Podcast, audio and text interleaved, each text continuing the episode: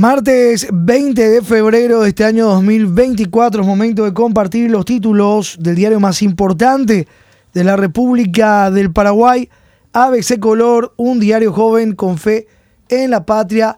Y estos son los temas en portada. Katia Basta semana a la corte para recuperar banca. Argumentos son violación del reglamento interno y no hubo derecho a la defensa tampoco respetaron otras garantías. Objetivos lograr nulidad de su expulsión. Senador advierte a Santiago Peña que se cuide la espalda porque él también puede ser echado. Hay varios senadores y ministros de Corte Suprema de Justicia en lista cartista. Opositores buscan crear frente único contra cartismo. Supermercadistas y farmacéuticas se unen a las manifestaciones de repudio a medida arbitraria. Katia va esta semana a la Corte para recuperar banca, presentará una acción de inconstitucionalidad. El destaque en páginas de nuestro impreso.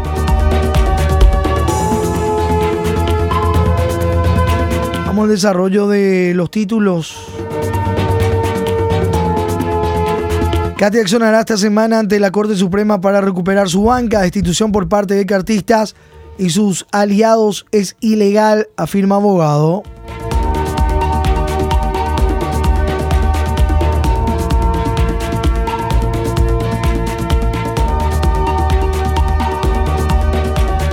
Cartismo y aliados tienen mayoría frágil, afirma Celeste Amarilla, el PLRA.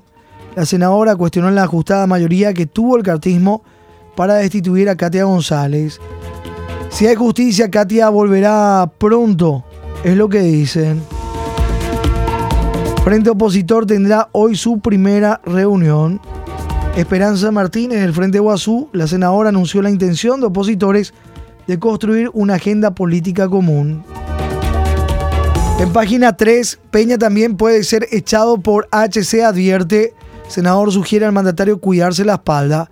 El senador liberal Eduardo Nakayama advirtió ayer que el cartismo manejaría una lista de miembros del Senado y la Corte Suprema que serán destituidos si interfieren en sus planes de autoritarismo. Advirtió al presidente Santiago Peña que se cuide la espalda porque él también podría ser destituido.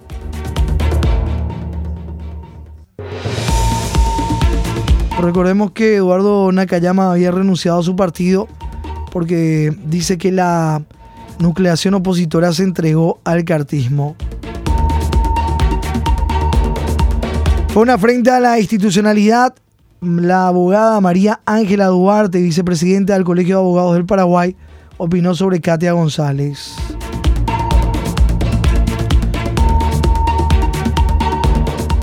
En página 5, el destino del país se lleva desde la Avenida España, dice diputado liberal.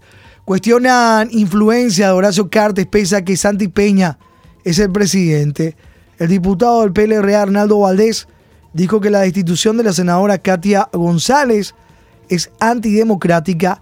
Con frágiles sustentos violentaron la voluntad popular. Los destinos del Paraguay se dirigen desde la famosa Avenida España. Estos hechos pueden ahuyentar a los inversionistas extranjeros, indicó el parlamentario. El líder de la bancada C del PLRA, diputado Donaldo Valdés, cuestionó que el país se maneje desde la Casa de Cartes.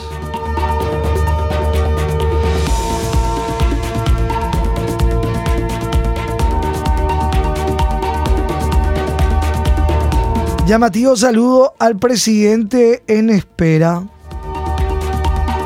Mensaje compartido por la exdiputada del Pilar Medina felicitando al presidente en espera, Pedro Aliana.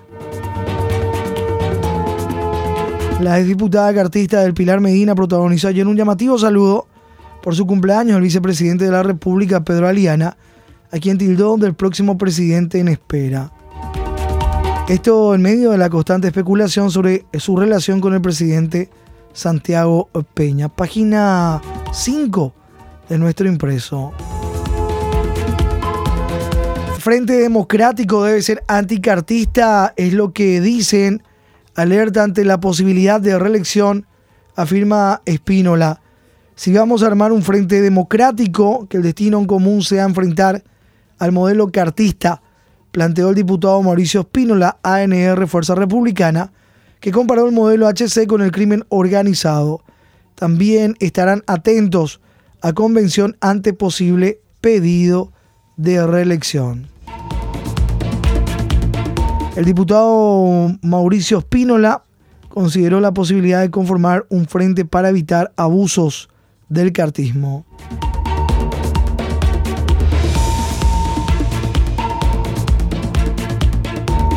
Supermercadistas y farmacéuticas repudian la expulsión de senadora. Más sectores económicos manifiestan rechazo a decisiones arbitrarias en el Congreso. Esto se lee en página 11, Economía, Energía y Negocios ABC. Inquietud y preocupación es lo que manifestaron desde Capadei, la Cámara Paraguaya de Desarrolladores Inmobiliarios.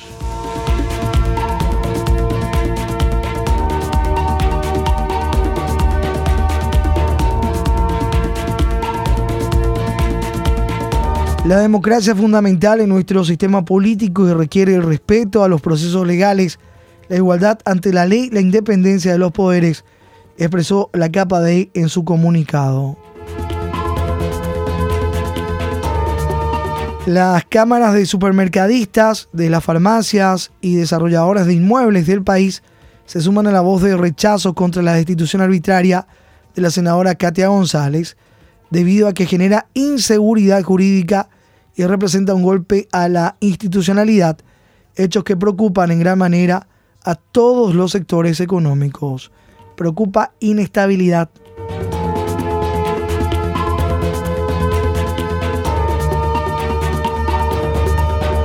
Siguiendo con los títulos en portada, 4 de la mañana con 8 minutos.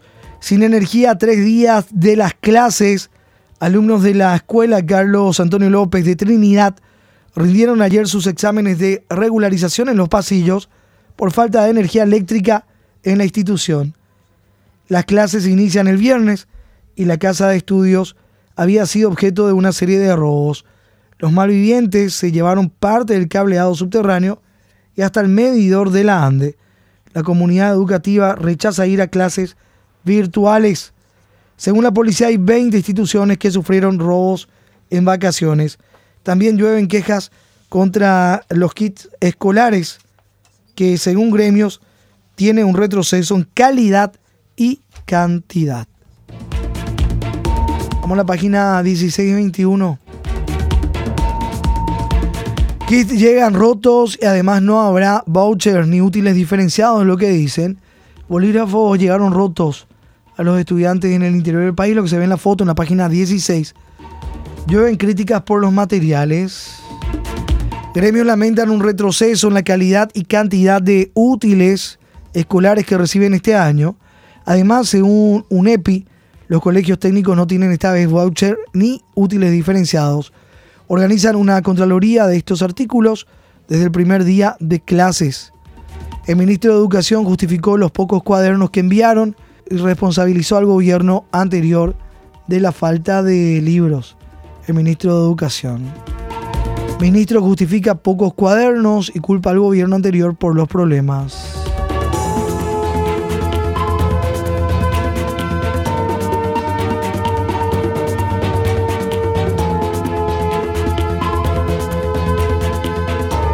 Obra fue abandonada en la escuela de Capi Ibarí. Esto se lee en la página 21. Exigen que se termine construcción de aulas en la comunidad educativa de la escuela básica número 3412 María Auxiliadora de Capi Ibarí. Exige que el MEC termine la construcción de un pabellón de dos aulas que inició hace cuatro años.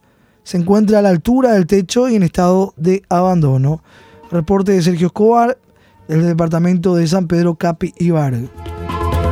Piden la reparación del techo de un pabellón, esto en Carayao, reporte de Víctor Barrera desde nuestra redacción regional.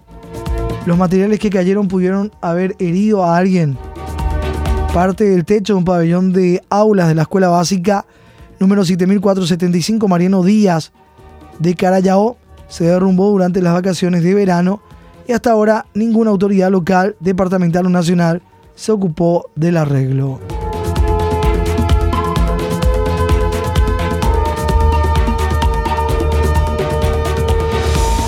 Caja Fiscal arranca el año con déficit de 143 mil millones de guaraníes. Solo empleados públicos con superávit. Página 13. Caja Fiscal inició primer mes del año con un déficit de 143 mil millones de guaraníes. El sector de empleados públicos es el único que sigue con superávit. La caja de jubilaciones o caja fiscal arrancó el primer mes del año con un déficit del 36% lo que equivale a más de 143 mil millones de guaraníes, serían casi 20 millones de dólares de diferencia entre los ingresos y los pagos realizados a beneficiarios. Infografía, los resultados acumulados al mes de enero 2024 millones de guaraníes entre los sectores de empleados públicos, magistrados judiciales, docentes universitarios, militares, policías y maestros.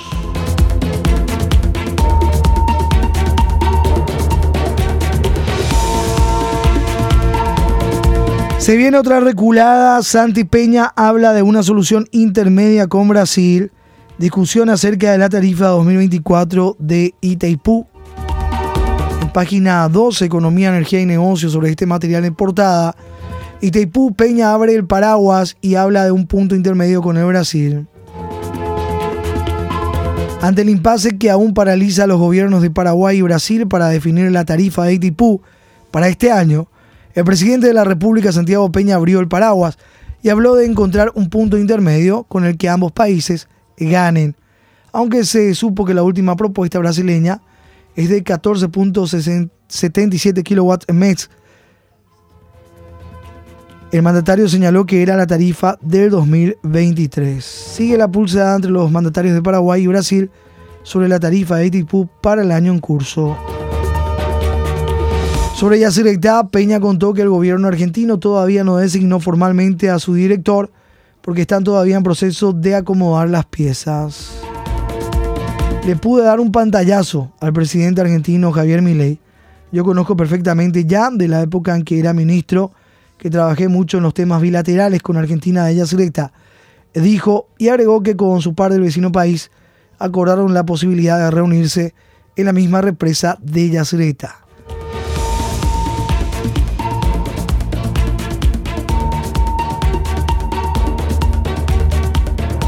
En la misma página, siguiendo con el tema eléctrico o la falta del servicio por parte de la ANDE, falla en línea de transmisión de 220 kV generó el apagón. Esto ocurría ayer en horas de la tarde, un apagón y pestañeos a varias zonas de Asunción y alrededores. El gerente técnico Miguel Báez explicó que varias cuadrillas de la ANDE estaban trabajando para encontrar la falla y repararla, a la par de desconectar la línea averiada y hacer un cambio de configuración sobre otra línea para reponer el suministro eléctrico.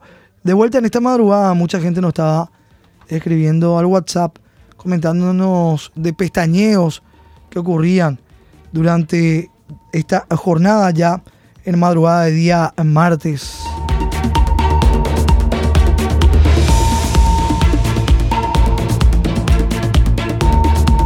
Volviendo a los títulos en portada, Fan de Aliana escala rápido. Esto se desarrolla en la página 4 del impreso.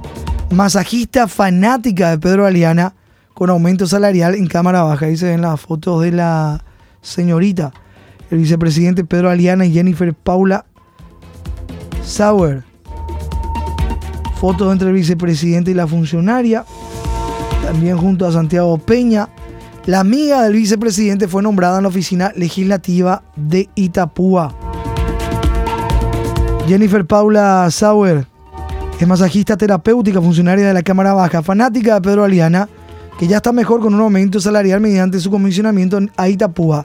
De acuerdo con la planilla de pagos de 3.300.000 guaraníes, pasó a ganar casi 5 millones de guaraníes al mes. Cerrando nuestra portada, Fiscalía General decide la suerte de ex vice Velázquez. Página 8. Fiscal General decide si desestiman investigación a ex vicepresidente Hugo Velázquez y Charlie Duarte declarados significativamente corruptos por Estados Unidos. Ante la ratificación de los fiscales para desestimar la investigación de supuesto soborno al ex vicepresidente Hugo Velázquez y Juan Carlos Charlie Duarte, ahora el fiscal general quien resolverá es quien resolverá si cierra o no definitivamente la pesquisa. 4 con 16 minutos contra Tapa ABC, Tambores Coperos. La fase 2 de la Copa Libertadores tiene a Nacional, que pasó la primera etapa. El histórico estreno de Deportivo Triniense. Ambos salen a la cancha esta semana. La academia que dejó atrás a Laucas de Ecuador. Mañana se cruza con Atlético Nacional a las 21.30 en el Defensores del Chaco. Triniense enfrentará al Nacional de Ecuador el jueves a las 19 también en Sajonia. Todo el calendario los sorteos también en fase de grupos, octavos de final, la agenda de la Copa Libertadores 2024, hoy en la contratapa de ABC. ABC Color, el diario completo, presenta el editorial de la fecha.